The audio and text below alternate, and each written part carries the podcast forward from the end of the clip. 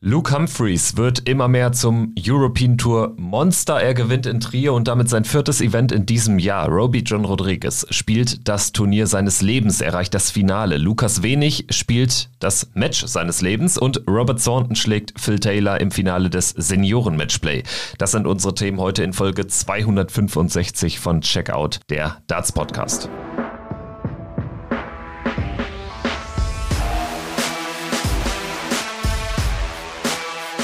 Hier ist Checkout, der Darts Podcast mit Kevin Schulte und Christian Rüdiger.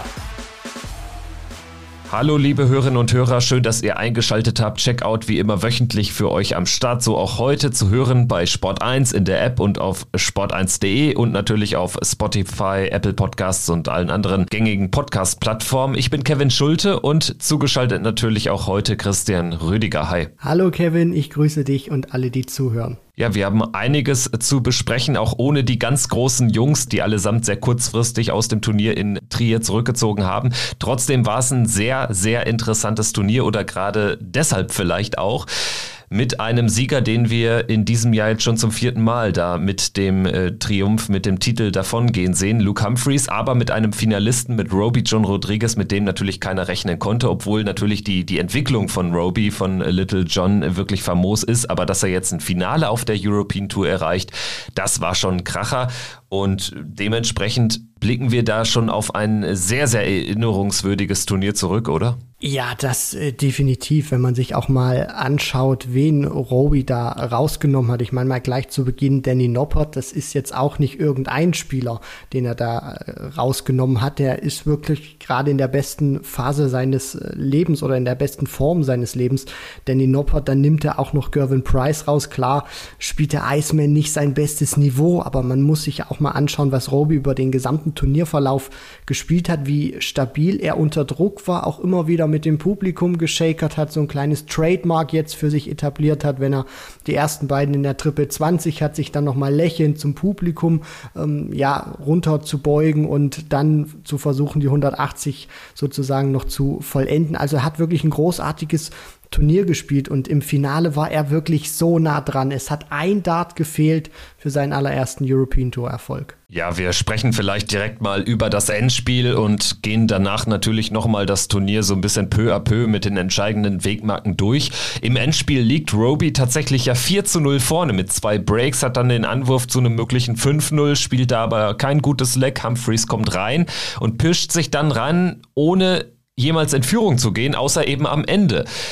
In den letzten beiden Legs war Luke Humphreys dann wirklich zur Stelle. Also da hat er in den richtigen Momenten das Richtige gemacht. Einmal natürlich dieser unfassbare 148er Checkout zum 7 zu 7, als Roby bei einem durchaus nicht komplett unrealistischen Finish äh, stand.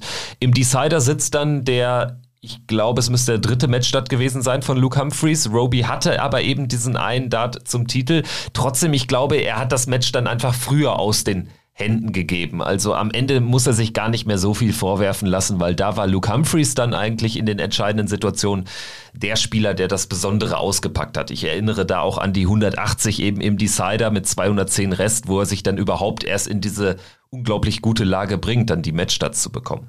Ja, dieses Finale, das war schon ein sehr denkwürdiges. Also ich denke, das kann man wirklich so äh, bilanzieren, was sie da gespielt haben und hat, finde ich, auch sehr viel ausgesagt über beide Spieler, sowohl Roby John Rodriguez als auch dann natürlich Luke Humphreys. Roby geht mit 4-0 in Führung, was du schon gesagt hast, Kevin, hat die große Möglichkeit, seinen allerersten European Tour Turnier äh, Erfolg sozusagen einzufahren. Und Luke Humphreys, der bricht aber auch nicht ein. Der zeigt dann natürlich auch, was er für eine Entwicklung gemacht hat, weil wenn man sich das mal anschaut, ich meine, wir haben das so oft schon schon gesagt und ich habe das auch schon so oft bei Luke Humphreys angerissen. Wenn du das mal zwei, drei Jahre in der Zeit äh, sozusagen zurückgehst, ein 4 zu 0 in einem Finale oder in einem anderen Match, Luke Humphreys hätte das sicherlich verloren und wie er dann nach diesem 0 zu 4 zurückkommt, wo er unter anderem 214er spielt, das 156er Checkout mit dabei hat. Also man hat wirklich gemerkt, der weiß mittlerweile, wie gut er ist und für Roby muss man sagen, war das einfach nur schade, weil hier hat ein Dart, die haben Millimeter darüber entschieden, ob er 25.000 Pfund mit nach Hause nimmt, ob er sich zum allerersten Mal einen European Tour Erfolg unter den Nagel reißen kann. Also da sieht man wirklich, diese Präzisionssportart Darts, wie eng da auch wirklich Sieg und Niederlage beisammen liegen. Trotzdem, das muss man ja auch sagen, war Roby John Rodriguez einer der Finalverlierer, die doch noch ziemlich gut gelaunt waren dann in dem Moment. Und das, äh, wie ich finde, auch völlig zu Recht. Also den Eindruck hatte ich schon, dass er sich schon bewusst war, dass er trotzdem was sehr, sehr Großes geschaffen hat in seiner Karriere, dass er wirklich die besten drei Tage erlebt hat in seiner bisherigen Karriere, dass er jetzt endlich wirklich auch zu einem gestandenen PDC-Spieler geworden ist und auch diese 10.000 Pfund bringen ihn ja viel weiter jetzt in allen Rankings, sprechen wir gleich drüber.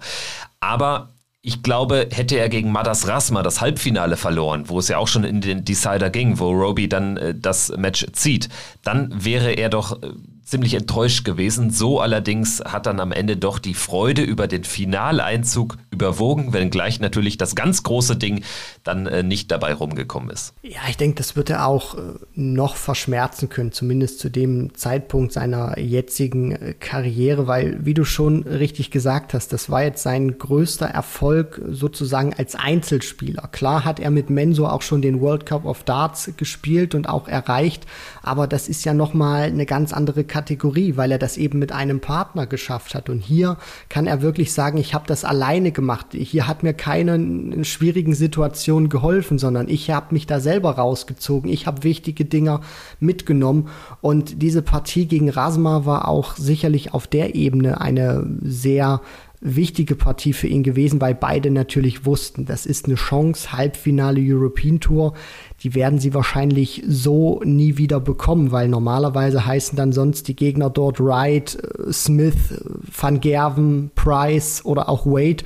Und diesmal war es eben Madas Rasma dass er dann aus dem schwierigen Moment auch rauskommt, sich da rausziehen kann, tolle Dart spielt, das spricht mittlerweile auch für die Entwicklung, die Roby John Rodriguez genommen hat. Wenn wir jetzt mal über den äh, weiteren Turnierverlauf von ihm sprechen, wenn wir da mal das Turnier durchgehen, dann fällt aber ja schon auf, dass er jetzt trotzdem keine, keine äh, famose Auslosung hatte oder so. Also im Gegenteil, er spielte in der ersten Runde gegen Danny Noppert. Also Danny Noppert, einer der formstärksten Spieler in äh, dieser Zeit den schlägt er im Decider. Dann gewinnt er gegen Gervin Price mit 6 zu 2. Das war natürlich wirklich ein Husarenstreich.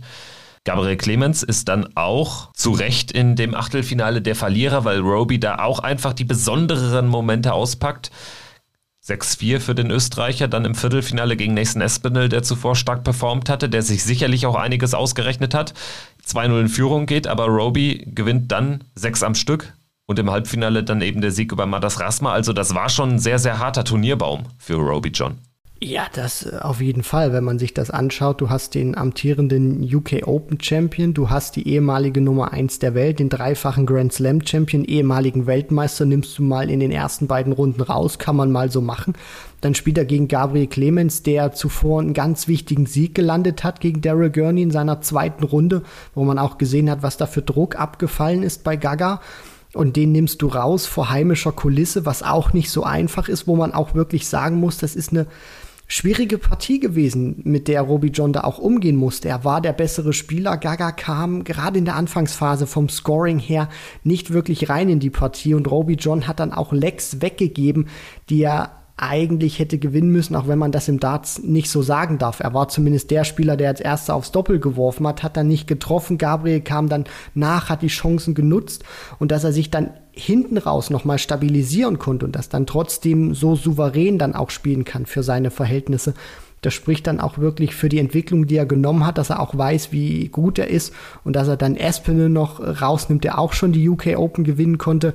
Also man muss wirklich sagen, äh, bis zum Viertelfinale äh, ja, es hat auch einfachere Auslosungen schon für Spieler gegeben. Da hat er sich wirklich sehr gut durchgespielt. Roby John Rodriguez am Ende also mit seinem ersten European Tour Finaleinzug und du hast noch einen ganz wichtigen Aspekt seines Spiels eingangs in deinem Statement angesprochen. Und zwar, dass er nach zwei Triple 20 Würfen, bevor er dann zu 180 ansetzt, häufig nochmal einen Schwenk macht ins Publikum. Wie stehst du dazu? Also ich muss ja sagen, Roby John natürlich, der polarisiert, aber ich mag das ja. Also ich glaube, gerade im Dartsport ist es schon gar nicht mal schlecht, wenn du, wenn du irgendwie so, so ein, so ein Signature-Move auch für dich etablierst und man hat es ja auch gemerkt, ne? nachdem er dann den, den äh, Deutschen mit Gabriel Clemens rausgenommen hatte, danach war das Publikum auf seiner Seite sogar ganz stark, dann vor allen Dingen im Halbfinale gegen Madas Rasma. Also Roby John Rodriguez, sicherlich einer, der polarisiert, den man auch nicht mögen muss für sein Auftreten, aber mir gefällt das. Vor allen Dingen dann, wenn es funktioniert, dann ist er sozusagen im Recht. Ja, da sprichst du zum Schluss noch mal einen ganz wichtigen äh, Punkt an. Zunächst erstmal natürlich, Robbie John ist einer, der sehr selbstbewusst auf der, äh, auf der Bühne agiert. Das gefällt einigen, das kann aber auch einigen nicht gefallen, weil Selbstbewusstsein kann dir auch häufig als Arroganz ausgelegt werden. Das ist immer ein schmaler Grad. Ich glaube, das ist auch immer sehr abhängig, wer das Spiel dann auch schaut oder wie man dann vielleicht auch selber zu Roby John Rodriguez oder anderen Spielern bei Price ist das ja auch nicht anders, zu denen steht. Zu dem, was er da jetzt mittlerweile so ein Stück weit etabliert hat ich glaube, er merkt auch, dass er das machen kann, weil er aktuell in einer sehr guten Phase ist in seiner Karriere. Das Ding ist natürlich, wenn das funktioniert oder solange du das natürlich auch gut machen kannst, werden die Leute sagen, klasse. Natürlich wird es immer welche geben, die dann sagen, gefällt mir nicht so. Ich bin auch einer, der, der sagt, wenn du Darts siehst, dann willst du natürlich auch unterhalten werden und das ist anders, das ist cool Peter Wright hat das eine Zeit lang auch mal gemacht, wo er zum Beispiel noch einen aufs Doppel hatte, dass er sich dann mal rumgedreht hat zum Publikum und die ein bisschen animiert hat, Stimmung zu machen. Solange das funktioniert, ist das wunderbar. Wenn das aber nicht funktioniert und du dann auch mal nicht die Ergebnisse einfährst, dann kriegst du das natürlich links und rechts um die Ohren, weil die Leute dann wieder sagen, der soll sich, der soll sich auf das Dartspielen konzentrieren und nicht solche Show-Einlagen machen. Ich persönlich sage immer wieder, jeder muss das tun, was seinem Spiel gut tut. Und es tut Roby John, so wie es aussieht, gut, weil es auch vielleicht ein bisschen Druck von seinen Schultern nimmt, dass er da lächeln kann. Deswegen sage ich natürlich auch immer lieber polarisieren, als sozusagen so einen Einheitsbrei anzubieten, weil wir wollen alle unterhalten werden und das, was er macht, ist attraktiv und deswegen habe ich damit überhaupt kein Problem. Ja, zumal es im Dartsport eben viele Leute gibt, die exaltiert auftreten, die auch vielleicht ein bisschen polarisieren. Also da gibt es ja einige Charaktere und da ein weiterer Charakter zu sein, das schadet sicherlich nicht, weil man sonst eben tatsächlich so ein bisschen Gefahr läuft, auch in so einem Einheitspreis, nicht despektierlich gemeint, aber so ein bisschen unterzugehen. Ne? Roby John Rodriguez gelingt das aktuell sehr, sehr gut und ich finde die These auch, die teile ich auch, dass ich auch sehe, dass er diesen Move natürlich jetzt in einer Phase etabliert, wo es so für ihn so gut läuft wie noch nie. Also er hat ja auch eine gewisse Konstanz, die er jetzt an den Tag legen kann. Wir dürfen natürlich nicht vergessen, Roby John Rodriguez wäre auf der Tour nicht dabei. Der hätte keine Tourkarte, wenn Dragutin Horvath keine zwölf Matchstarts gegen Toni Martinez liegen gelassen hätte am letzten Tag der European Q-School in Niedernhausen. Also da, daran zeigt sich auch nochmal, was Darts einfach für ein Millimetersport ist und von was teilweise dann auch so Karriereverläufe abhängen. Ja, du sprichst das richtige Wort oder nimmst das richtige Wort auch in den Mund. Millimetersport. Ich meine, in kaum einer anderen Sportart bist du wirklich so auf Messerschneide abhängig davon, welchen Weg die, die Spitze dann vielleicht auch nimmt. Biegt sie vom Draht gesehen nach oben oder nach unten oder nach links oder nach rechts ab. Und das entscheidet sich teilweise auch, äh, ob du die Tourcard bekommst, ob du sie verlierst, ob du Weltmeister wirst.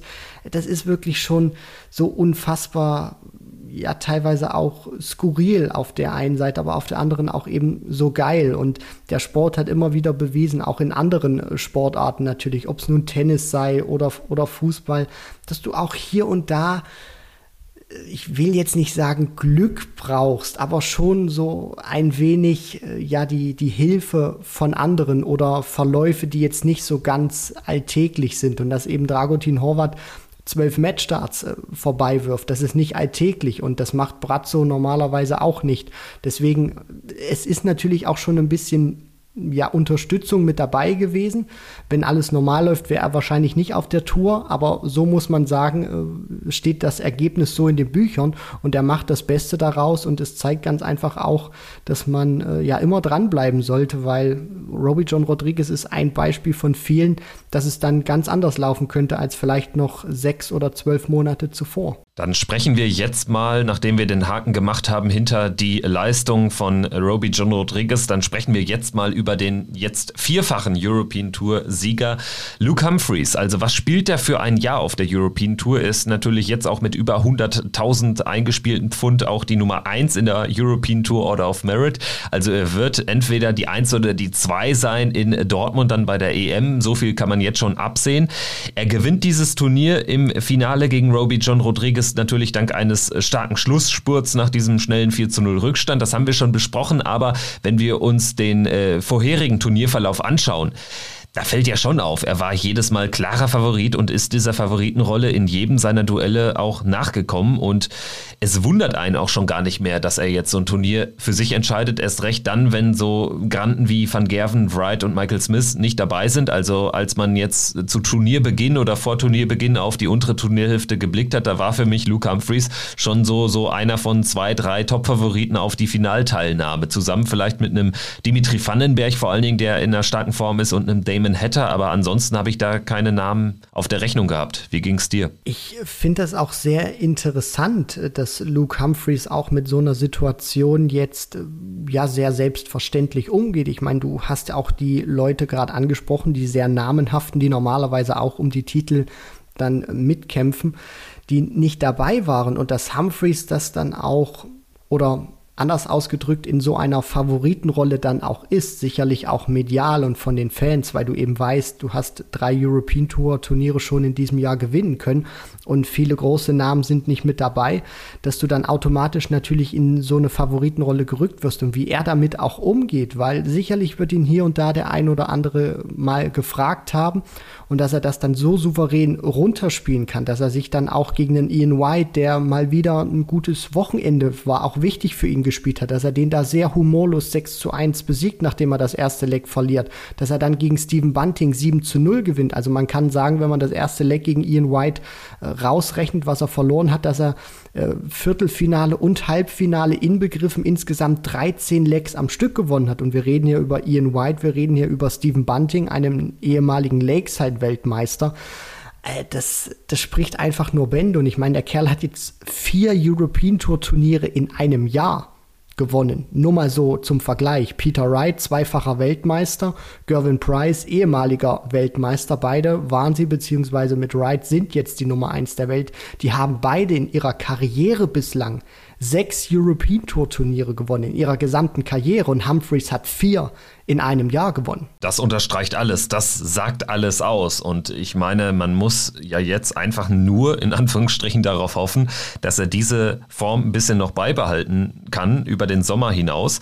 Dann ist das ja auch bei den Major-Turnieren einer der Top-Favoriten. Also Luke Humphreys stand jetzt, würde nächste Woche das Major-Turnier beginnen, das Matchplay dann wäre er für mich einer der Top-Favoriten. Jetzt hängt es natürlich noch so ein bisschen davon ab. Ähm, man hat schon unerklärliche Formschwankungen auch bei den verschiedensten Spielern erlebt, gerade im Dartsport. Wie er jetzt durch diese vier Tage Players Championships noch durchkommt. Jetzt mal davon unabhängig, Luke Humphreys definitiv einer, den alle auf dem Zettel haben sollten. Wenngleich natürlich ein Major-Turnier immer noch ein bisschen was anderes ist. Trotzdem habe ich bei ihm das Gefühl, weil er auch ein Spieler ist, der schon durch Täler gegangen ist mit seinen Angststörungen, was er damals auch öffentlich gemacht hat, dass ihm eine wirklich sehr, sehr große Zukunft bevorsteht. Also jetzt auch in der Order of Merit, neue Nummer 12 der Welt, so hoch stand er noch nie, hat jetzt äh, Joe Cullen überholt. Damit ist er jetzt auch schon die Nummer 4 der Engländer. Also Tendenz weiter steigend. Luke Humphreys ist sicherlich mit die Zukunft des englischen Dartsports. Das werden die Engländer sehr gerne hören, diesen letzten Satz, den du da gerade ausgesprochen hast, Kevin, weil man sehnt sich nach dem Abgang von Phil Taylor sehnt man sich wirklich danach, dass man wieder einen hat, der diesen Sport, auch wenn das blöd klingt, dominiert oder zumindest bei jedem Major-Turnier ganz vorne mitspielen kann. Natürlich hast du mit James Wade, mit Rob Cross, mit dem Bullyboy Michael Smith, um da jetzt mal drei zu nennen, immer wieder Spieler, die um Major-Turniere mitkämpfen können, aber die einfach nicht die Konstanz eines Taylors haben. Klar, das war auch eine andere Zeit. Sicherlich muss man das auch ein bisschen einordnen, aber in England hat man immer wieder diese Sehnsucht, dass man wieder diesen einen absoluten Ausnahmespieler bekommt. Und ob Humphreys das werden kann, das, das kann nur die Zeit beantworten. Das ist natürlich jetzt alles, was, was wir da sagen würden. Spekulation, Blick in die Glaskugel, das wird die Zeit zeigen. Aber was er jetzt aktuell spielt, also ganz ehrlich, wenn der jetzt bei den Majors nicht einkracht, dann muss der für mich Premier League spielen. Ich meine, klar, European Tour, Major-Turniere vor TV-Kameras, auch wenn die European Tour jetzt natürlich auch eine TV-Präsenz hat, ist das nochmal eine andere Kategorie. Aber ich sehe einfach nicht, wie du jemanden, der vier European Tour-Turniere in einem Jahr gewinnen kann, wie du den aus der Premier League rauslassen kannst. Und im Matchplay Race sieht es so aus, als wenn er tatsächlich noch einen Platz gut macht und dann auf elf dort einbiegt. Da würde er in der zweiten Runde potenziell auf James Wade treffen. Also der ist eine ganz große Gefahr für das World Matchplay und wenn er jetzt nicht wirklich einbricht, dann ist das auch eine ganz große Gefahr für die Weltmeisterschaft am Ende des Jahres. Ja, also wir werden gleich auf jeden Fall im äh, Verlauf dieser Folge nochmal explizit auf das Matchplay Race blicken, weil es ja jetzt wirklich auf die Zielgerade eingebogen ist. Aber Luke Humphreys definitiv stand jetzt einer der Mitfavoriten. Also er hat eine unglaubliche Form und das wird natürlich durch vier Titel bei neun Events auf der European Tour mehr als unterstrichen. Also wirklich äh, famos, was Luke Humphreys leistet. Dann schauen wir vielleicht noch mal auf äh, ja, die Halbfinalisten. Stephen Bunting, würde ich sagen, ist äh, relativ schnell erzählt. Wir haben es angesprochen, 0 zu 7 dann gegen Luke Humphreys verloren im Halbfinale. Da kein Land gesehen, aber dass er überhaupt ein Halbfinale spielt, ist eine Überraschung. Er ist nachträglich überhaupt dann in den Status eines Gesetzten gerückt und hatte schon viel Glück, dann dieses Match gegen Sebastian Bielecki zu überleben. Mit 6 zu 5 setzt er sich durch, äh, bedingt durch High Finishes. Also da war eigentlich Bielecki der konstantere Spieler Spiel, aber Bunting hat die besonderen Momente rausgenommen. Dann schlägt er Martin Lukeman am Sonntagnachmittag ebenfalls im Decider und gewinnt dann für mich völlig überraschend gegen Damon Hatter. Auch da Bunting mit dem einen oder anderen High-Finish und äh, diese High-Finishes haben ihn letztlich äh, durch das Wochenende getragen. Ja, zu 100 Prozent, Kevin. Also da muss man das jetzt auch nicht unnötig in die Länge ziehen. Stephen Bunting hat gezeigt, dass er unter Druck dann auch bei den High-Finishes gut war. Und wenn er die nicht gespielt hätte, beziehungsweise dann auch diese Kombination mit dem Schuss auf das Doppel nicht funktioniert hätte, dann wäre er auch nicht ins Halbfinale eingezogen. Er hat wirklich unter Druck sehr gut performt bei den High Finishes und die haben ihn letztendlich auch bis ins Halbfinale getragen. Der andere Halbfinalist, Madas Rasma, natürlich auch eine fette Überraschung, ist dem gelungen, dem Letten. Er besiegt zunächst äh, zwei deutsche Spieler auf äh, deren äh, Heimboden. Dragutin Horvath gewinnt ähm, oder verliert gegen Madas Rasma 6 zu 3. Dann eben der Sieg von Madas Rasma gegen Martin Schindler, 6-5, da lag er 5-2 vorne. Martin hat sich rangekämpft, ist jetzt für Martin, glaube ich, auch keine keine Niederlage, über die er nicht hinwegkommt. Er hatte dann zwar den einen Matchstart, aber Madas Rasma war eben in der ersten Hälfte des Spiels der bessere Mann und hat dann am Ende auch nicht unverdient gewonnen, würde ich sagen. Also es war eine zittrige Nummer auch gegen das Publikum, aber ähm, ja, irgendwie hat er dem Druck dann standhalten können. Im Achtelfinale gewinnt er gegen Wesley Plaisier, der erneut auch den finalen Tag eines European Tour Events erreicht. Und dann im Viertelfinale gewinnt Madas Rasma gegen Rob Cross. Also da hat er sich dann auch sehr gefreut. Das wundert mich wenig. Also Rob Cross war auch ziemlich angefressen. Also Madas Rasma auch ein Spieler, der, glaube ich, bei vielen nicht so gut ankommt irgendwie. Weißt du, was ich meine? Also der hat dann auch irgendwie so eine sehr eigene Art, ist auch, glaube ich, ein ein eigenbrötlerischer Typ, aber ähm, gegen den spielst du einfach nicht gerne. Der ist eklig zu spielen und äh, fährt doch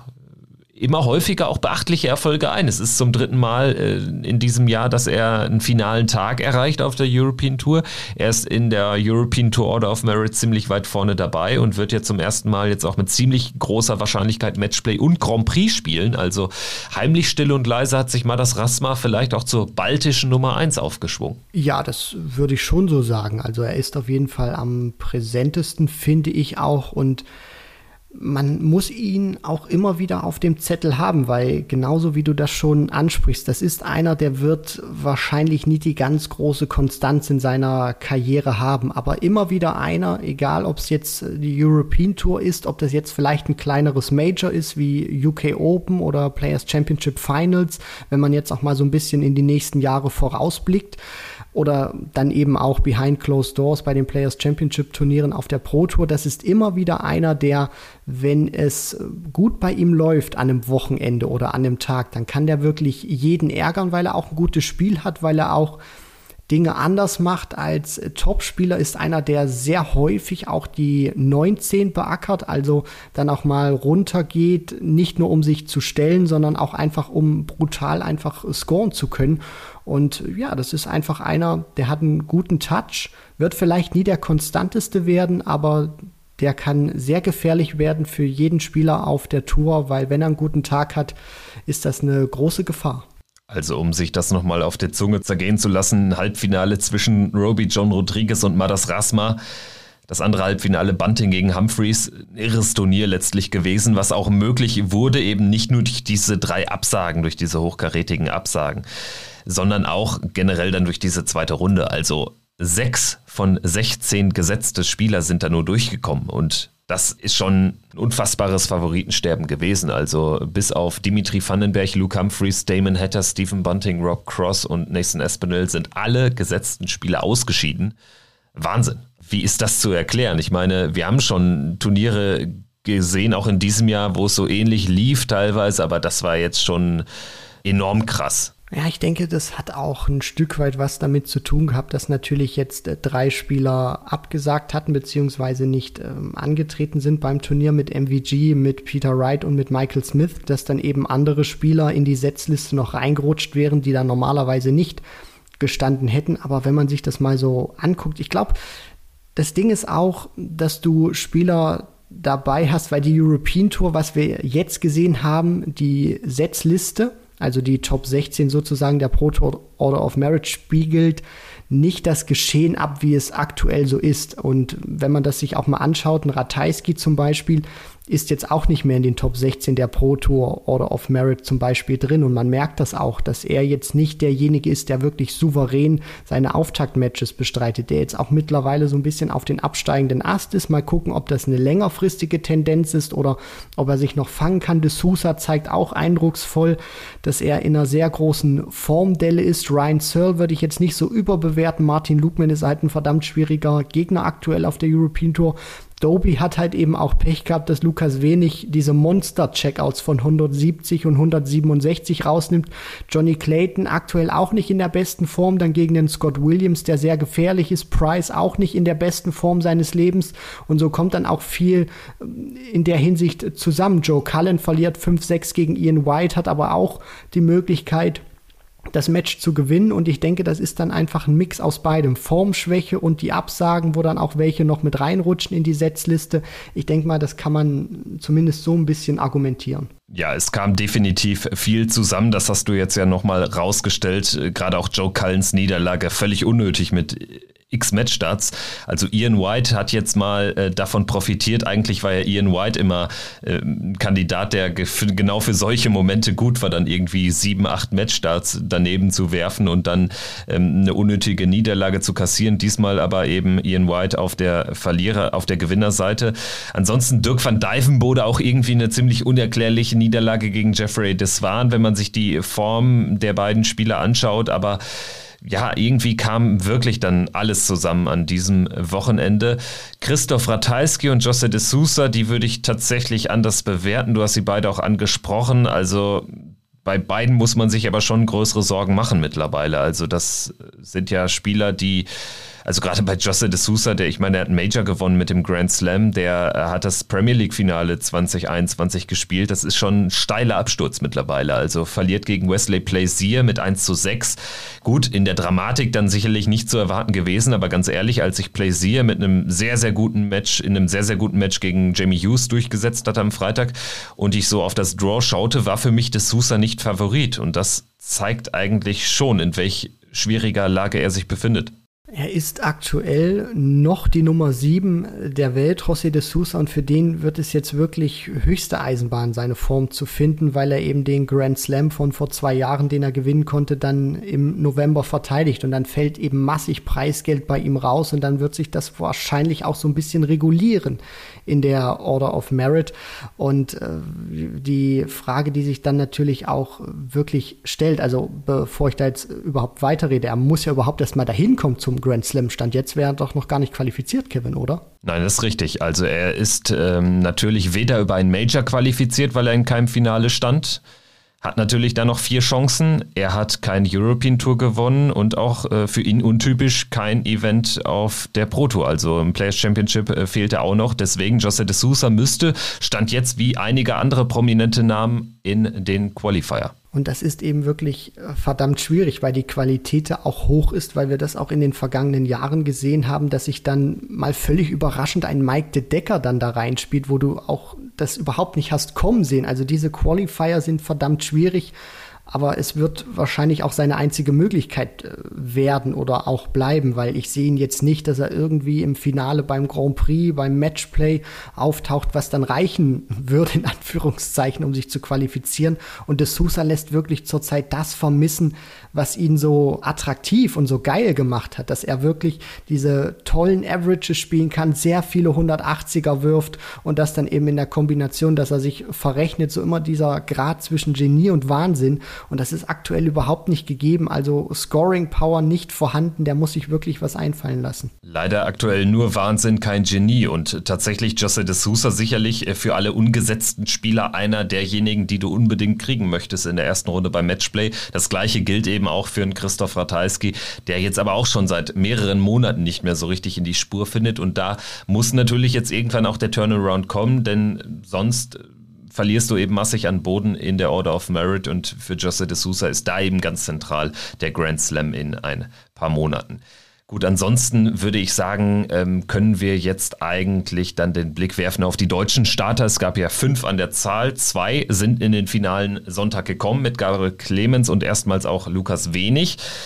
Florian Hempel hat am Freitag einen ganz wichtigen Sieg eingefahren. Das dürfen wir auch nicht unerwähnt lassen gegen Bradley Brooks. Das war kein schönes Match, aber er hat es gewonnen mit 6 zu 2, 79er Average. Brooks hat sich äh, jetzt aber auch nicht von seiner Schokoladenseite präsentiert und Flo hat es dann einfach ähm, hinten raus gut gemacht. Also er war dann ein bisschen kaltschnäuziger auf die Doppel und der Sieg insofern einfach wichtig, weil er dadurch 2000 Pfund Preisgeld auch für die Order of Merit mitnimmt. Ähm, Im WM-Race ist er Stand jetzt nicht qualifiziert, aber mit den 2000 ist er jetzt zumindest rangerückt, dass er dann gegen Dimitri Vandenberg verliert und seinen WM-Coup da nicht wiederholen kann gegen den Belgier, war für mich dann keine Überraschung, ehrlich gesagt.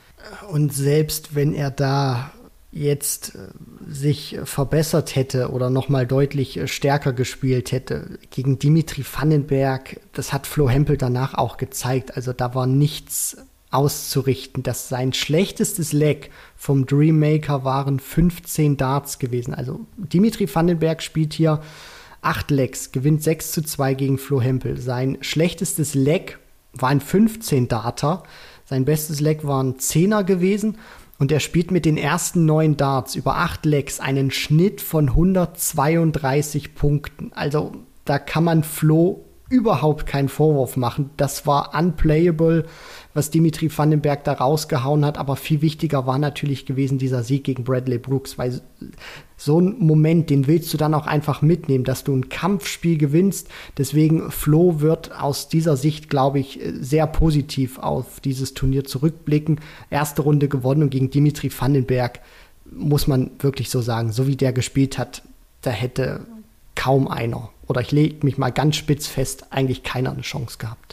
Nein, an diesem Wochenende war das ja auch der mit Abstand höchste Average, 110 Punkte, die Dimitri da ins Board gepfeffert hat. Also für Flo da nichts zu holen, aber eben der, der Sieg gegen Bradley Brooks enorm wichtig. Ansonsten am Freitag äh, Gabriel Clemens, der hat ein Freilos bekommen, äh, musste nicht dran. Dragutin Horvath hat, äh, wie schon erwähnt, gegen Matas Rassmann mit 6 zu 3 verloren. Lukas Wenig hat allerdings gegen Steve Lennon eine Duftmarke gesetzt. Erstmals jetzt eine erste Runde überstanden mit 6 zu 4 und dieser Sieg hat ja dann ganz viel freigesetzt, wie wir dann einen Tag später sehen sollten. Also er liegt gegen Chris Doby zunächst hinten, dann allerdings sehen die Zuschauer in Trier oder werden Zeuge von völlig irren 6, 7, 8 Minuten mit zwei Monster-Finishes, 170, 167. Das hat niemand so recht kommen sehen. Also das war das Spiel des Lebens von Lukas Wenig. Da gehe ich mit, Kevin. Was er da geboten hat, gerade auch die Art und Weise. Es hatte sich nicht wirklich angedeutet. Doby führt da relativ entspannt 4 zu 1, spielt ein gutes Niveau Und dann kommt Lukas Wenig und äh, dreht da auf mit der 170, die er da rausnimmt und dann zum Schluss dieses Sahnehäubchen uns dann noch allen gibt mit 167 Punkten. Also das war, das war grandios und mich persönlich freut das auch sehr für Lukas, weil er da jetzt auch wirklich mal gezeigt hat, was er kann vor TV-Kameras auf einer größeren Bühne und was er sich sicherlich auch ähm, ja gerne häufiger ans, ans Wort bringen möchte. Deswegen toller Erfolg für ihn, tolles Turnier und darauf lässt sich aufbauen, denn wir werden ihn noch ein paar Mal jetzt äh, sehen. In Jena wird er unter, unter anderem auch dabei sein, weil er hat eine blitzsaubere Bilanz gehabt bei den Qualifiern auf deutschem Boden bzw. Host Nation Boden. Genau, in Jena bei European Tour Event Nummer 11 im September wird er nochmal eine Chance bekommen. Wenn er nochmal einen tiefen Run hat, dann wäre er vielleicht sogar noch in Contention, was die EM-Quali betrifft. Aber wir dürfen da jetzt, glaube ich, auch keine Luftschlösser malen. Also das war jetzt erstmal das beste Turnier auf jeden Fall von Lukas Wenig, äh, was er jemals hatte. Und ein Achtelfinale erreichst du eben nicht so einfach. Also wirklich klasse gespielt, richtig gutes Event mitgenommen und äh, sollte er nicht irgendwie anderweitig für die WM qualifiziert sein, dann ist er einer der Favoriten dann in der German Super League im November, dann, wenn es dann um einen deutschen Startplatz für die Weltmeisterschaft geht. Also Lukas Wenig, da ist noch einiges im Tank, glaube ich. Klasse.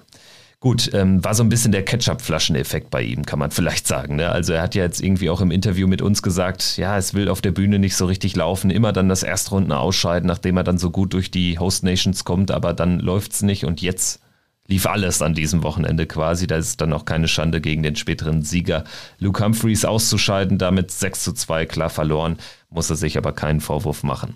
Ansonsten sollten wir noch über Gabriel Clemens reden. Martin Schindler haben wir ja schon auch kurz besprochen, gegen Madas Rasma dann verloren, aber jetzt auch kein großes Drama. Nur schade für ihn, weil er sonst noch eine Setzung ähm, hätte bekommen können oder sich da in, in eine gute ähm, Position bringen können, eine bessere Position für die ähm, Setzliste bei den im nächsten äh, European Tour oder bei den letzten European Tour Events dieses Jahres. Aber da gibt es ja noch ein paar Chancen auf der Proto da auch die Ranglistenposition zu verbessern. Ansonsten, äh, Gabriel Clemens, ähm, er hatte eben ein Freilos bekommen, musste nicht in den Freitag. Für ihn, für die Portokasse ganz gut, weil 2000 statt 1000 Pfund sicher, aber eben noch kein sicheres äh, Preisgeld in der Order of Merit und da ist es natürlich ungleich schwieriger, einen gesetzten Spieler dann rauszunehmen in der zweiten Runde als einen ungesetzten in der ersten. Aber er hat mit Daryl Gurney einen machbaren Gegner bekommen und er hat das Match 6-5 gewonnen und das war unglaublich wichtig. 3000 Pfund dadurch eingespielt die auch in die Rangliste gehen. Hätte er verloren, wäre er schon weit im Hintertreffen gewesen, was das äh, Race ähm, für, für Dortmund für die EM anbetrifft. Und auch gerade für Matchplay und Grand Prix waren die 3000 Pfund auch förderlich. Man muss sich nur mal anschauen, wie Gabriel Clemens äh, gejubelt hat, als er den Matchstart versenkt hatte gegen Daryl Gurney. Das hat wirklich, finde ich, auch Bände gesprochen bei Gabriel Clemens. Wenn man das mal so ein bisschen vergleicht, wie er sich damals gefreut hat, als er Peter Wright rausgenommen hat Natürlich war das der, der größte Erfolg seiner Karriere. Aber das mal so ein bisschen verglichen, wenn man so die Bilder beieinander hält. Also da war ja jetzt irgendwie gefühlt, auch wenn er da jetzt nicht Tränen in den Augen hat, aber es war wirklich, man, man hat bei ihm gemerkt, wie viel Druck da abgefallen ist, dass er diesen Daryl Gurney aus dem Weg räumen konnte, dass er auch in dem Decider dann eben die Nerven behalten hat und dieses Spitz auf Knopf Match für sich entscheiden konnte. Ich finde, er hat eine gute Partie gespielt. Er war dann auch da, wenn er die Chancen gehabt hat, Gabriel Clemens. Also da hat er auch wirklich wieder gezeigt, warum er aktuell noch von der Rangliste die, die deutsche Nummer 1 ist. Sicherlich vom spielerischen her aktuell Martin Schindler. Aber hier hat Gaga wieder, finde ich, sehr gut unter Beweis gestellt, was für ein toller Spieler er ist und welche Qualität er auch hat. Gegen Roby John hat das dann leider nicht äh, an den Tag legen können, also leider da nicht ansatzweise das Spiel gebracht, was er gegen Super Gin da einen Tag zuvor ans Board gebracht hatte. Zeigt das vielleicht auch so ein bisschen, woran es jetzt aktuell auch generell so bei, bei ähm, den meisten deutschen Spielern hakt, dass irgendwie dann auch der, der zweite, der dritte Schritt nicht so gehen will. Also gerade bei diesem Turnier, bei dieser Auslosung da hat man sich aus deutscher Sicht ja dann doch vielleicht noch ein bisschen mehr erhofft, gerade mit Blick auf ähm, Gabriel Clemens, der ja immer noch auf so einen richtig tiefen Run auch wartet äh, bei einem Euro-Tour-Event und für einen Spieler seiner Klasse, der eben ähm, an den Top 20 in der Order of Merit kratzt, ist die 22 der Welt, stehen da bemerkenswert wenig tiefe Runs dann wirklich in seiner Vita. Also will so ein bisschen darauf hinaus, dass es ja jetzt schon irgendwie auch ein Muster ist, dann diesen nächsten Schritt nicht zu gehen. Also jetzt geht er zumindest wieder den ersten, was wichtig ist, aber die Kür gelingt derzeit nicht. Ja, das ist so ein bisschen die, die Schwierigkeit, die bei den deutschen Spielern eigentlich so ein, wenn man mal so auch tiefer in die, die Vergangenheit dann auch immer so ein, so ein Stück weit geht, du hast immer Spieler dabei gehabt, die sich, finde ich, auch sehr gut entwickelt haben, die dann auch die nächsten Schritte gemacht haben, wie beispielsweise Gabriel Clemens, äh, wo du dann eben nicht mehr nur bei der WM dabei warst, sondern dann auch beim Matchplay, dann auch beim Grand Prix und dann irgendwann Stammgast geworden bist, sozusagen bei den großen TV-Turnieren dann warst du erstmal froh, dass du dabei bist. Dann wolltest du als nächsten Schritt natürlich erste Runde überstehen und dann auch immer tiefer reingehen. European Tour zum Beispiel. Wie lange hat er da auch probiert, in den Sonntag zu kommen? Das hat er mittlerweile geschafft und ich weiß natürlich auch, wo, worauf du hinaus willst. Ich denke, so als Außenstehender, sowohl von den Fans als auch von den Berichterstattern, weil die, die Spieler nehmen das natürlich auch wahr. Die wissen natürlich auch, sie haben eine gute Entwicklung gemacht oder sie spüren ihre Entwicklung, sie nehmen das wahr, nur sie wollen dann auch irgendwann diesen nächsten Schritt gehen. Und die Frage ist dann immer, setzt du dir dabei vielleicht zu viel Druck oder willst du das auch irgendwie zu schnell machen? Und dann kann das natürlich auch sein, dass du ein Stück weit von der Leistung wieder runtergehst, weil du es einfach zu sehr willst. Und das ähm, ja vielleicht grunddeutsche Problem jetzt sozusagen von der Erwartungshaltung, nicht von, von den Spielern, sondern von der Erwartungshaltung, ist eben, dass Max Hopp ein Pro-Tour-Event schon gewinnen konnte und ein European-Tour-Event. Und deswegen glaube ich, ist man dann, wenn man auf so einen Turnierbaum auch schaut, egal wie gut die Jungs aktuell auch drauf sind, dass man immer wieder ein Stück weit erwartet, na jetzt, jetzt muss es doch eigentlich weitergehen. Und bei Martin Schindler habe ich auch mal so ein, so ein Stück weit das Gefühl, dass er, auch wenn er sensationell drauf ist, vielleicht ein Stück weit zu viel erwartet, als da ja ähm, aktuell vielleicht auch realistisch ist. Das weiß ich gar nicht, ob er wirklich unrealistische Erwartungen an sich legt. Also wenn man Martin Schindler, wenn wir jetzt nee, über das, ihn sprechen. Das, das, das ist ja nicht Kevin, sondern dass man so, wenn man von, von, von draußen vielleicht drauf guckt, dass, dass Martin jetzt nicht unbedingt denkt, wie jetzt auch bei, bei dem Turnier, da muss ich jetzt irgendwie wieder ins Viertelfinale kommen oder ein Halbfinale erreichen, sondern dass man vielleicht, wenn man als Fan drauf schaut, sich denkt, ja, Shindy, der ist doch aktuell richtig, richtig krass drauf. Also Viertelfinale, wenn nicht sogar Halbfinale, vielleicht sogar Finale, traue ich ihm da jetzt schon zu. Und dann wird man vielleicht auch enttäuscht, weil die Erwartung von außen zu groß ist, die Martin Schindler an sich selber zu dem Zeitpunkt vielleicht gar nicht hat. Das mag sein. Ich würde aber auch sagen, dass es ja fast normal ist, wenn man sich die Leistung eines Martin Schindler anschaut und wenn man sich anschaut, wer alles schon in Halbfinals oder Finals auf Proto-Events in diesem Jahr stand. Roby John Rodriguez erreicht jetzt das Finale, Madas Rasma steht im Halbfinale und Stephen Bunting auch. Dann fragt man sich ja schon, hier, warum geht jetzt der Deutsche nicht vielleicht auch mal diesen, diesen äh, letzten Schritt noch und legt da mal so ein richtig knalliges Wochenende hin, ne? Ohne da jetzt irgendwie wen kritisieren zu wollen, aber es fällt halt auf, dass wir aktuell so ein bisschen hinter diesem, diesem nächstgrößeren Schritt hinterherlaufen. Martin Schindler spielt die Darts seines Lebens in diesem Jahr, das ist unbestritten. Gabriel Clemens spielt ein schwankendes Jahr, hat aber trotzdem eine gewisse Konstanz, weil er jetzt auch irgendwie nicht monatelang nicht performt. Also ich meine, gegen Daryl Gurney spielt er ein blitzsauberes Match, gewinnt das Ding, verliert dann halt gegen Roby John. Auch keine Schande bei der jetzigen Form von, von ihm und der wichtigere Sieg war definitiv äh, gegen, gegen Gurney für die, das Ranking. Aber Haften bleibt am Ende eben, selbst bei so offenen Turnieren, dass dann leider kein Deutscher ganz weit geht und auch bei so einem Florian Hempel ist es ja ähnlich jetzt gelaufen. Er hatte ein fantastisches erstes Jahr, spielt dafür jetzt kein so starkes zweites Jahr. Ich glaube, da gibt es sehr gute Erklärungen für, haben wir schon häufig drüber gesprochen. Aber wir haben jetzt auch nicht mal so, so einen Lucky Shot, sage ich jetzt mal drin, ne? bei einem Proto-Event, wo dann Scott Williams sich durchsetzt oder ein Jim Williams oder ein Danny Jansen und ein Andrew Gilding im Finale stehen. Das ist halt so ein bisschen schade, dass das keinem deutschen Spieler in diesem Jahr zumindest bislang gelungen ist. Gut, dann machen wir hier mal äh, noch eine positive ähm, Prognose für die Zukunft. Ich sage, ein Deutscher, egal ob es jetzt European Tour oder Pro Tour ist, wird in diesem Finale noch, ähm, äh, wird in diesem Jahr noch ein Finale bestreiten. Egal wer, aber ich lege mich da fest, ein Deutscher wird in diesem Jahr auf den Players Championship Turnieren oder auf der European Tour noch im Finale stehen. Das ist doch ein guter Call. Also, ähm, da würde mich auch mal die, die Meinung unserer Hörerinnen und Hörer interessieren, wie ihr generell so auf die, auf die Deutschen blickt. Ich denke, nur um nochmal da so, so ein kleines äh, Abschlussfazit zu liefern, stand jetzt. Irgendwie, es muss sich kein deutscher Spieler irgendwelche Vorwürfe machen. Im Gegenteil. Also, Schindler spielt super. Clemens holt jetzt auch zumindest wichtige Siege und ist seit gefühlt drei Jahren bei jedem Major-Turnier dabei. Also, das hat auch noch kein Deutscher geschafft.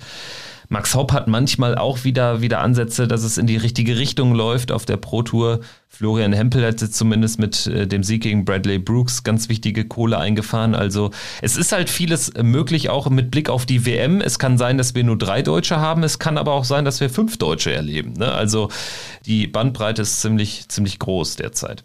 Gut, dann würde ich sagen, bevor wir jetzt äh, die European Tour in Trier komplett abrocken, sollten wir nochmal äh, das Thema der, der kurzfristigen Absagen besprechen. Also wir haben jetzt mit Michael van Gerven, Peter Wright und Michael Smith das haben wir schon mehrfach angesprochen in der heutigen Folge. Drei kurzfristige Absagen erlebt, die dazu geführt haben, dass drei Spieler in der ersten Runde einen Freilust bekommen haben. Gabriel Clemens, Jeffrey Deswan und Luke Woodhouse.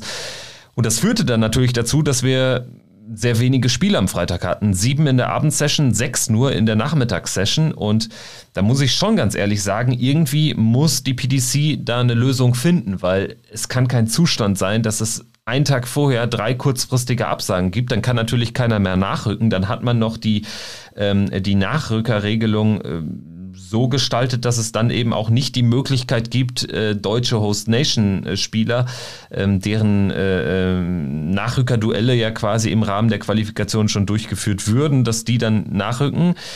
Also da ist man jetzt wirklich in eine Lage gekommen, die nach Antworten schreit. Also so kann es meiner Meinung nach nicht weitergehen. Da bin ich äh, zu 100 Prozent äh, bei dir, weil das auf vielen verschiedenen Ebenen dann sehr schade ist, weil man darf ja auch nicht vergessen, hier haben drei Spieler abgesagt, die gesetzt gewesen wären und das sind nicht irgendwelche, das sind Peter Wright, das sind Michael van Gerven und der Bullyboy Michael Smith. Also das sind auch sozusagen drei Publikumslieblinge, für die du natürlich auch bezahlst. Also die, die Leute, die dann zum Beispiel, weil der Samstag gerade immer sehr beliebt ist, weil du da weißt, du siehst alle 16 gesetzten Spieler und dann eben auch die Topstars garantiert, ist der Samstag immer sehr beliebt. Und wenn dann eben diese Absagen kurzfristig kommen und du hast dein Ticket gekauft, du freust dich seit Wochen darauf, Peter Wright, Michael van Gerben oder Michael Smith live in der Halle zu sehen, dann ist das einfach auch für die Fans eine Riesenenttäuschung, weil die da auch ihre Kohle investiert haben, um diese Spieler zu sehen. Die haben dafür Geld bezahlt und dann treten die nicht an. Die Gründe, über die lässt sich natürlich jetzt spekulieren, warum die nicht mit dabei waren. Und da will ich jetzt auch gar nicht irgendwas hineininterpretieren. Fakt ist einfach, sie waren nicht da und die Absagen die kamen dann auch kurzfristig rein. Also man hat weder von einem Van Gerven, weder von einem Wright oder dann auch von einem Smith, zumindest auch auf, auf Social Media. Ich weiß nicht, ob ich da irgendwas vielleicht äh, überscrollt habe oder geskippt habe, habe ich zumindest nichts gelesen. Und deswegen würde ich schon dafür plädieren, weil einen Tag vorher absagen zu können, wir reden hier von einem Profi-Unternehmen, von einem Profi-Wirtschaftsunternehmen, dass man da schon irgendwie eine, eine, Deadline einführt, dass man sagt, wenn am Freitag Start ist, am Montag müssen alle sagen, spielen sie oder spielen sie nicht am Montag davor. Dann hast du wenigstens noch ein paar Tage Zeit oder du setzt eben eine Frist und sagst eine Woche vorher, dass du es dann eben statt Montag sieben Tage machst, dass du einfach eine konkrete Deadline hast und dann eben weißt, auf wen kannst du bauen im Turnier und wen nicht, weil teilweise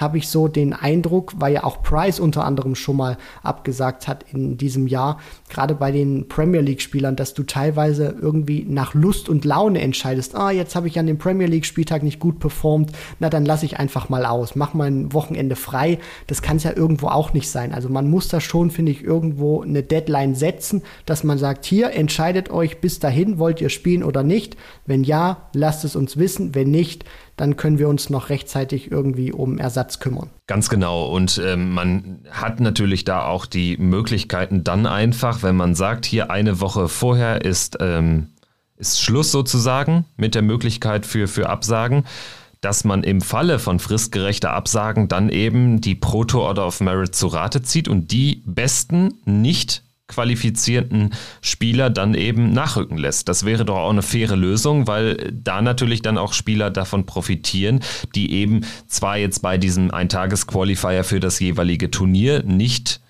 die Qualifikation geschafft haben, aber die über ein Jahr, über, über den gewissen Zeitraum dann eben die besten Leistungen gebracht haben. Und dann hat man dann natürlich auch äh, für das Turnier noch einen Mehrwert geschaffen, weil man dann eben statt Freilosen bekommt man dann wirklich äh, eins zu eins Duelle an dem Freitag und sogar Duelle von Format. Also ich würde es auch nicht für richtig halten, jetzt irgendwie da permanent dann irgendwelche Host Nation Qualifier nachrücken zu lassen, zumal man das jetzt offensichtlich probiert hat, ist dann bei der PDC aber nicht angekommen und dementsprechend ähm, scheint das ja auch keine Lösung für die Zukunft zu sein.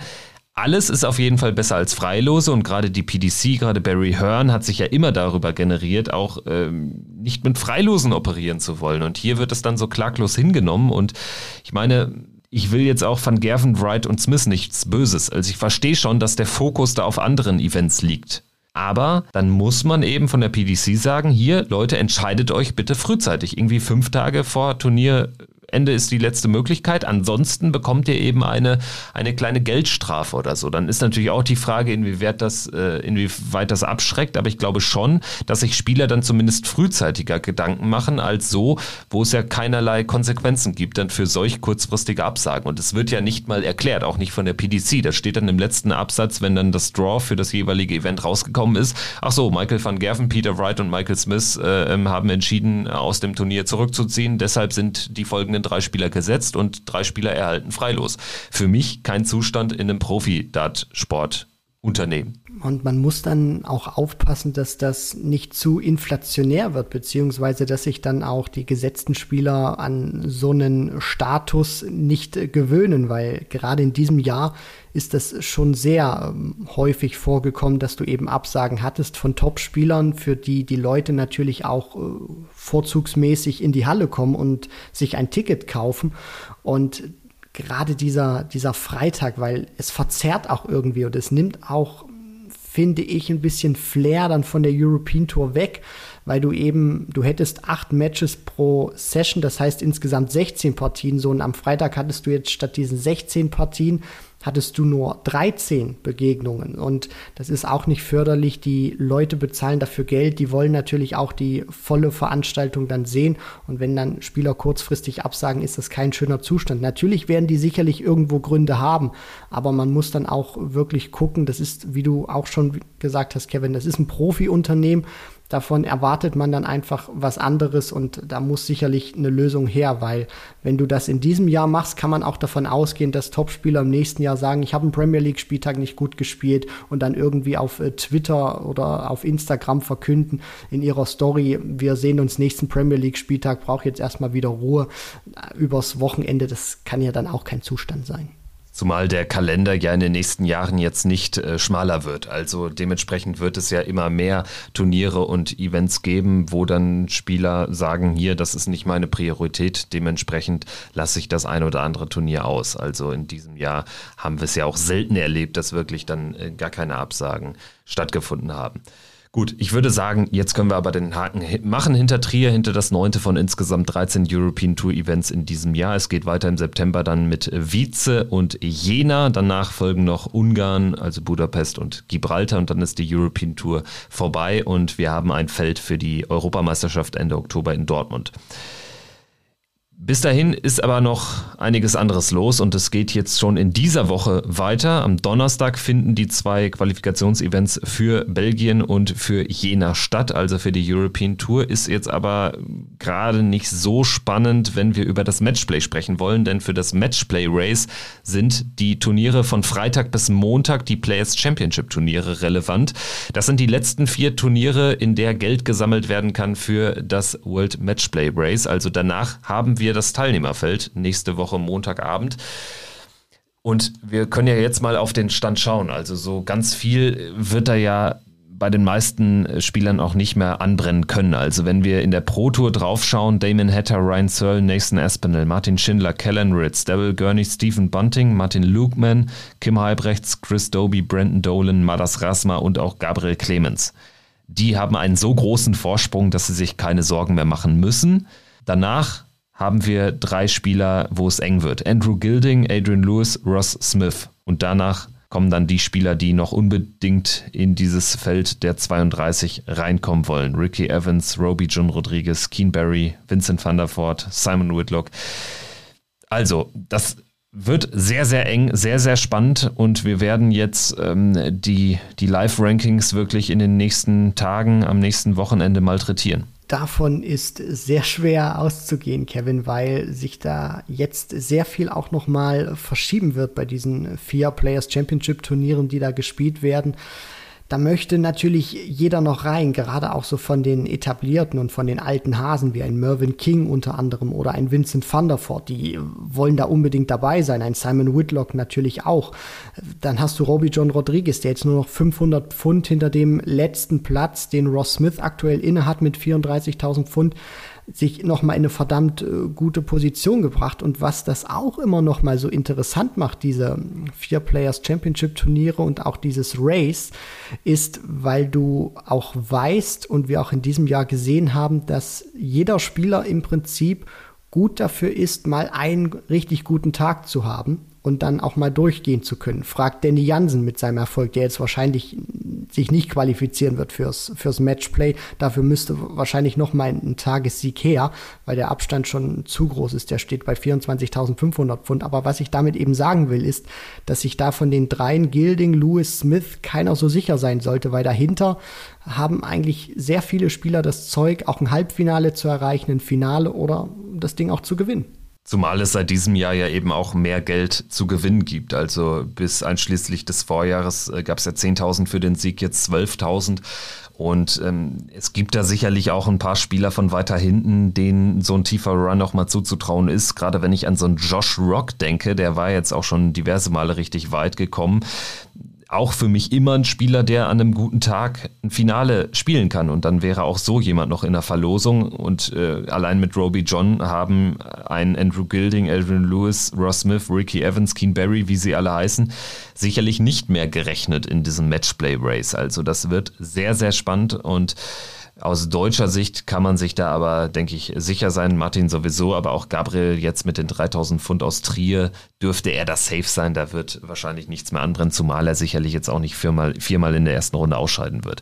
Ansonsten, wenn wir auf das Feld der Gesetzten blicken, da haben wir natürlich auch nochmal potenziell ein Duell um äh, den Nummer 1 Status in Blackpool. Peter Wright hat knapp 13.000 Pfund Vorsprung auf Gavin Price. Das könnte sich natürlich bei einem Tagessieg von Price auch schnell amortisieren. Dann hätten wir da auch nochmal ein enges Duell. Dann haben wir auf jeden Fall ein enges Duell um Platz 3 und 4 zwischen Michael van Gerven und Michael Smith sind nur 4000 Pfund. Michael van Gerven wird in Barnsley nicht dabei sein. Das heißt, Michael Smith braucht äh, nur 4000 Pfund, um Michael van Gerven äh, zu überholen. Dann wäre Michael van Gerven eben nur die 4 in Blackpool.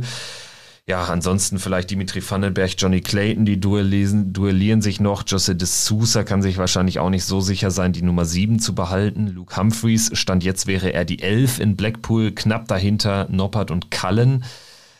Dann 15 und 16 ist es auch noch eng zwischen Chisnell und Ratajski. Ryan Searle drückt vielleicht von hinten noch rein, könnte noch in den Status eines gesetzten Spielers aufrücken.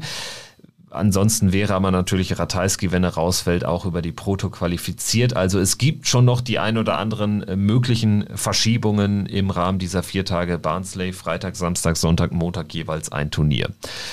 Gut, ich würde sagen, damit haben wir das jetzt auch in aller Ausführlichkeit nochmal analysiert. Wir melden uns natürlich hier im Podcast dann einen Tag später, weil wir natürlich dann das Ende des Matchplay Race auch abwarten wollen. Es geht ja dann mit dem Matchplay an sich auch schon in weniger als zwei Wochen los am 16. Juli. Und ähm, Stichwort Matchplay, das wäre jetzt vielleicht auch nochmal der letzte Tagesordnungspunkt für die heutige Folge, denn äh, wir haben ja das erste Seniors Matchplay auch am Rande der PDC des großen Events in, in Trier erlebt. Es lief ja bei Sport 1 Plus auch, also ihr könnt dieses Seniors Events auch äh, dort verfolgen bei unseren Kollegen. Und äh, man muss sagen, es lohnt sich durchaus, wenn man die alten Granden betrachtet. Äh, Robert Thornton hat das Turnier gewonnen im Finale gegen niemand Geringeren als Phil Taylor mit 12 zu 10. Es ging also in die Verlängerung. Ja, das war eine Partie gewesen, die auch der gute Phil Taylor hätte gewinnen können, Schrägstrich vielleicht sogar müssen. Er hatte Matchstart auch gehabt, aber konnte das nicht nutzen und Robert Thornton holt sich sozusagen von den drei TV-Turnieren auf der World Senior Darts Tour, die, in diesem Jahr gespielt wurden, mit der WM, mit dem Masters und jetzt mit dem Matchplay. Zwei Titel, ist jetzt Weltmeister, hat das Matchplay gewonnen. David Cameron konnte sich das Masters äh, Turnier sichern. Phil Taylor zwei Finalteilnahmen. Und was ich da jetzt vielleicht noch mal ganz kurz so sagen möchte als kleinen Take, ich finde, man merkt schon, dass sich die, die Qualität jetzt sukzessive verbessert, weil Taylor hat das auch mal angesprochen in dem Interview dass du eben viele Spieler dabei hast, die schon lange nicht mehr das Niveau hätten, um da jetzt irgendwie auf der Tour mitzumischen, aber die einfach nochmal ihre Karriere so ein bisschen in Gang bringen wollen. Und einen, den ich da nochmal lobend hervorheben möchte, das ist Bob Anderson, der Limestone Cowboy mit 74 Jahren. Klar, verliert er jetzt in seinem Match gegen Martin Adams mit 2 äh, zu 8. Adams spielt 86 Punkte im Schnitt pro Aufnahme, Bob Anderson knapp 75. Ist jetzt vielleicht nicht ganz so dolle, aber wenn man sich auch mal anguckt, äh, wo der zum Beispiel angefangen hat bei der Seniors WM, also da merkst du auch schon, dass dieses Format auch nochmal den, den inneren Schweinehund bei Leuten wirklich geweckt hat und die den auch besiegen wollen und tatsächlich nochmal ihr Niveau nach oben schrauben möchten. Und ich finde, das ist einfach fantastisch zu sehen, dass die Helden von früher es einfach auch noch mal wissen wollen, egal welche Qualität sie ans Board bringen, die haben einfach ja noch mal den Willen dahinter, gute Darts zu spielen. Man sieht sie auch an einem Kevin Painter, der seit ähm, Anbeginn dieser Seniorentour durchaus da äh, Steady Darts äh, ans Board bringt. Also Kevin Painter jetzt im Halbfinale gegen Phil Taylor dann knapp mit 10 zu 12 verloren, aber da ist auch richtig Motivation dabei. Das hat man ja schon bei der WM gesehen, bei der Senioren-WM und nach Ende seiner Profitour ist er jetzt wirklich gut unterwegs hier ähm, auf dem Senioren-Circuit. Bei Phil Taylor muss man sagen, hat sich ja auch im, Städte, im Turnierverlauf stetig verbessert, hat ja dann auch über, über, ich sag mal, gesundheitliche Beschwerden geklagt nach seinem wirklich schwachen Match in der ersten Runde gegen Dieter Hetman, aber hat sich jetzt nochmal stark verbessert gezeigt gegen Peter Manley und vor allen Dingen gegen Kevin Painter. Und ansonsten müssen wir vielleicht auch noch erwähnen, dass es kaum noch Streichergebnisse gibt. Also die wirklich ganz schrecklichen Leistungen äh, haben wir jetzt nur von einem Peter Everson gesehen, ne, der mit einem 54er Average da wirklich nichts zu bestellen hatte. Ansonsten aber sind alle zumindest fähig, hier konkurrenzfähig zu agieren. Auch ein John Lowe, der zwar mit 0-8 gegen Kevin Painter rausgeht, aber wirklich dann nochmal äh, in dem einen oder anderen Moment wirklich dann auch nochmal seine Klasse unter Beweis stellt. Jetzt allerdings ja auch gesagt hat, das war sein letztes Match. Also er wird als Botschafter dieser Seniorentour noch äh, am Start bleiben, aber mit 76 ist das dann wahrscheinlich auch verständlich, dass er jetzt gesagt hat, hier, bis hier und nicht weiter. Genau, Kevin. Und äh, was ich auch gut finde an dieser Tour ist, man darf ja auch nicht vergessen, das ist sozusagen eine Vorreitertour. Und deswegen finde ich es auch sehr wichtig, dass sich sowas jetzt über die nächsten Jahre etablieren kann, weil man hat das immer wieder gesehen, auch bei der PDC, wenn man sich da anguckt, wie die Qualität am Anfang war und wo die Qualität jetzt ist. Und ich denke, bei dieser Seniors Tour wird sich die Qualität auch in den nächsten Jahren äh, verbessern, weil es wird auch Leute geben, Ü50, Steve Beaton, Mervyn King, dann irgendwann auch Gary Anderson, Peter Wright, Raymond van Barneveld, Wayne Mardell sicherlich ist auch ein Thema. Also es wird dann sicherlich auch viele Spieler geben oder mit Wayne Mardell zum Beispiel auch Experten, die dann in dieses Raster dann fallen, 50 plus und dann vielleicht da auch mitspielen. Und ich denke, diese Tour wird qualitativ in den nächsten Jahren auch noch besser werden, weil du eben dann auch Spieler hast, die es eben noch mal wissen wollen, die dann auch sicherlich in einem fähigen Alter noch sind, um noch ein paar Jahre spielen zu können. Deswegen, es wird sicherlich den einen oder anderen aktuell noch nicht so richtig abholen. Aber ich denke, es wird nie ein Konkurrenzprodukt werden zur PDC. Ich glaube auch die, die WDF hat noch ein deutlich besseres Niveau zu bieten. Aber es kann kann wirklich was sein, wo du dann auch später sagst, yo, ich freue mich auf die Seniors WM, um dann keine Ahnung, Phil Taylor gegen Gary Anderson nochmal zu sehen, weil ich denke schon, dass sich das Niveau in den nächsten Jahren nochmal nach oben verbessern wird. Definitiv. Also es ist kein Konkurrenzprodukt zu PDC, ist aber auch nicht als solches gedacht. Ich denke, es ist natürlich was für Puristen, aber das muss ja nichts Schlechtes sein. Also ich glaube, jeder ist ja da ja, kann ja seine Entsche Entscheidung treffen, was er dann da gucken will, wenn es auch gerade parallel läuft, was ja nicht zu verhindern ist, weil ja im Prinzip an jedem Wochenende irgendwas PDC-mäßiges stattfindet, auch in Zukunft.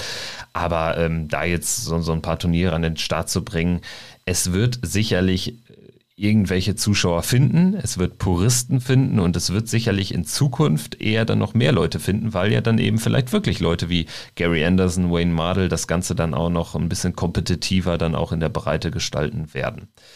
Gut, ähm, vielleicht daran angedockt noch eine Frage. Es gab ja jetzt auch die Ankündigung der PDC, welche Spieler sich für den Grand Slam qualifizieren können. Da wurde jetzt bewusst auch verzichtet auf Seniorenweltmeister oder aber auch auf einen WDF-Champion mit Neil Duff. Ähm, wie siehst du diese Entscheidung, weil das jetzt natürlich auch noch ein Thema war, was jetzt auch in den sozialen Medien diskutiert wurde, also die PDC-Entscheidung bezüglich des Grand Slam 2022, dass man da unter sich bleibt. Ich muss sagen, ich kann es äh, komplett nachvollziehen. Erst recht, weil es einfach ein Major-Turnier ist, was äh, für ähm, das Ranking zählt. Ja, zumal man auch nicht vergessen darf, der Grand Slam ist mittlerweile ein Ranglistenturnier und wenn du da sozusagen acht Spieler wie es damals zu BDO-Zeiten waren, jetzt eben WDF-Spieler, dann würdest du auch sicherlich hier und da das, das Ranking auch verzerren.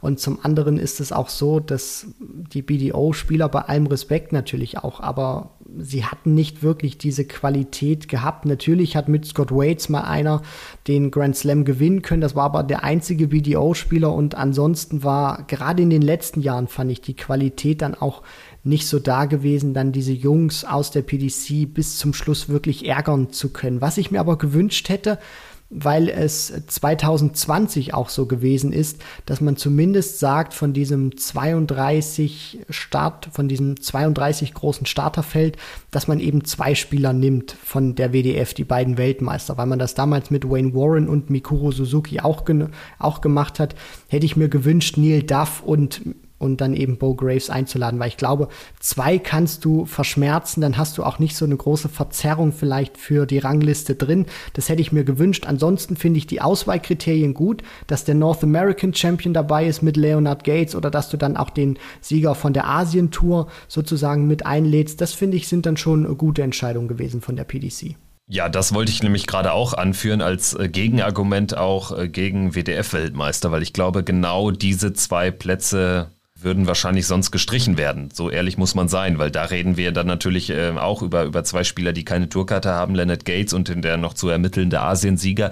Also insofern, ich glaube, beides wäre da nur schwer möglich gewesen, weil man ja jetzt auch seit letztem Jahr auch die, die ähm, Sieger der Challenge Tour und Development Tour einlädt. Äh, Frauen Series hat man Women's World Matchplay, also dementsprechend da man ja auch von den, von den acht äh, äh, Qualifikanten nicht abrückt, ähm, bleiben da dann eben nicht so viele Plätze. Aber gut, ist nochmal ein anderes Thema und über den Grand Slam werden wir zu gegebener Zeit sowieso nochmal sprechen. Es stehen ja auch noch einige Turniere an bis dahin, die dann auch für die Grand Slam Quali relevant sind. Eins davon ist eben das World Matchplay. Das allerdings wird das große Thema dann in der Vorschau in der nächsten Folge sein, die euch dann so, ja, wahrscheinlich am Dienstag erreichen wird. Wir werden natürlich abwarten, wie dann das Matchplay Race am Montag mit dem letzten Play Championship Turnier bis dahin zu Ende geht.